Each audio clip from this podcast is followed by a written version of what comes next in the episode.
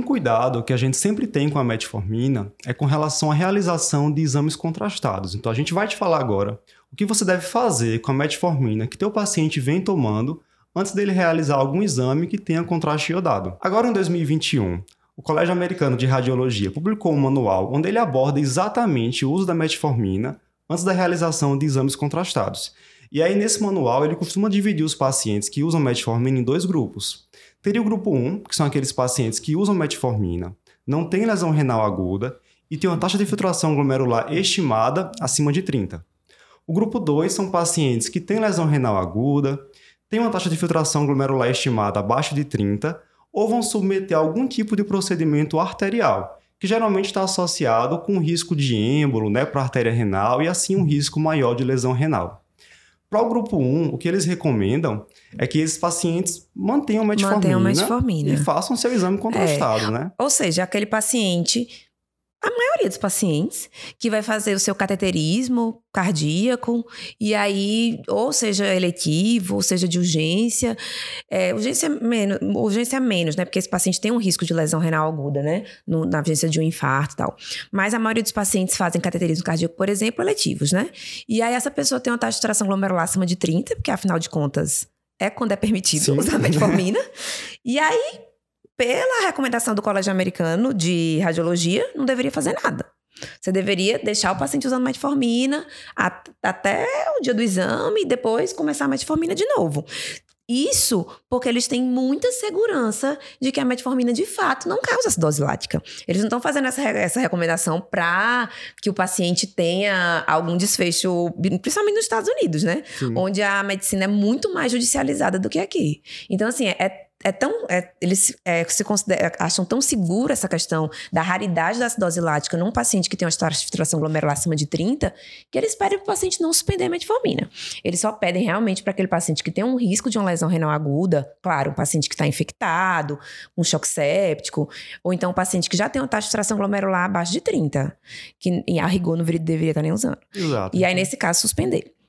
Então, isso é uma recomendação que tem do Colégio Americano de Radiologia Porém, a gente não tem nenhuma recomendação similar ou pelo menos parecida, aqui da Sociedade Brasileira de Diabetes, ou da SBEM, ou nem mesmo da ADA. Eu não sei se chegou a ver alguma coisa na ADA, mas na ADA especificamente também, também não respeito, tem, não. que é da Academia Americana de Diabetes. Então, apesar de ter essa recomendação, na prática, a gente ainda vê todos os serviços de radiologia que vão fazer exame contrastados orientar o paciente a suspender metformina 48 horas antes. É rotina. E de repente, se esse paciente não suspende, ele vai perder o exame. Sim. Porque ele vai lá fazer o preparo, fazer não sei o quê, quando chega lá no dia tá tomando metformina à toa. E aí ele tem o exame suspenso. Então, muitas vezes, eu sei que isso é, às vezes, é, excesso de, de conduta, né? Over treatment. Porque esse mesmo serviço que está pedindo para o paciente não suspender metformina é aquele que faz um bocado de corticoide, um bocado de polaramine para evitar a alergia que muitas vezes também nem precisava. Exato. Então, assim, é, é uma recomendação que nos deixa tranquilos para poder a gente falar assim, não, de fato é muito tranquilo, dá para vocês sem. Mas que na prática, aqui no Brasil, é, a gente acaba suspendendo a metformina 48 horas antes de exame contrastado, porque tem o risco de o paciente, se estiver usando, chegar lá e perder seu exame. Perfeito. Porque a gente não tem isso, assim, balizado por órgão nacional, sabe? E só lembrando, assim, que o receio não é de que a metformina vá aumentar o risco de lesão renal. Isso, é importante. Mas é que o paciente é, faça lesão renal pelo lesão contraste. Renal, isso. isso. E aí, estando usando metformina, ele, ele apareça com acidose lática. É, isso é importante falar, assim, porque a metformina ela não tem nenhum tipo de potencial de levar a uma nefrotoxicidade.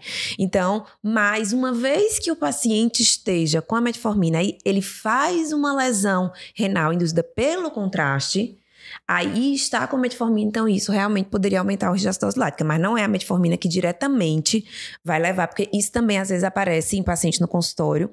Ou, ah, ouviu falar que a metformina com é um paciente com taxa de tração glomerular tem que suspender porque ela pode fazer mal ao rim. E não é isso. Ela não faz mal ao rim. Mas para aquele paciente que já tem uma taxa de tração glomerular mais reduzida, muito reduzida, ele já está em risco maior de acidose. Sim. Então é isso. Uma coisa curiosa, Patrícia, é que o grupo ao qual o manual orienta que a gente suspenda a metformina é o grupo para o qual a gente já não prescreve metformina. Já não né? Taxa de prescreveria. filtração glomerular abaixo de 30, lesão renal aguda, já deveria ter suspendido em algum momento. né? Exatamente. E aí só sobraria aquele negócio do, do exame contrastado, né? Arterial, né? Que Exato. também é, é uma coisa que, com certeza, aqui no Brasil todo mundo vai suspender. Isso. Sem dúvida. E assim, pessoal, só lembrando, essas recomendações são para os pacientes que vão fazer exames com contraste iodado. Se o paciente vai fazer uma ressonância com gadolínio, usando aquela dose habitual de 0,1 a 0,3 milimol por quilo, não há indicação de suspender metformina. Né? É isso. Para o grupo que você decide suspender a metformina, o ideal é que ela só vá ser reiniciada 48 horas depois, Isso. caso ele não tenha piora da função Da renal. função renal. E aí também é outra dúvida que às vezes aparece no consultório. E nesse tempo que o paciente ficou sem metformina? Meu Deus do céu, é um paciente que tem. Aí ele vai ficar dois dias sem tomar o remédio para poder fazer o exame lá contrastado. Então, assim, a maioria dos pacientes ambulatoriais, ele vai passar muito bem obrigado sem dois dias só de metformina. E aí, se houver ainda, se falar ah, diferente daquele paciente que está em insulinoterapia intensiva, isso é outra história. Mas é aquele paciente que usa outras drogas, hipoglicemiantes orais, dois dias sem metformina não vai fazer ele descompensar de seu diabetes de jeito nenhum. Então fica tranquilo, deixa ele suspender a Relaxa. metformina e não precisa colocar nada no lugar.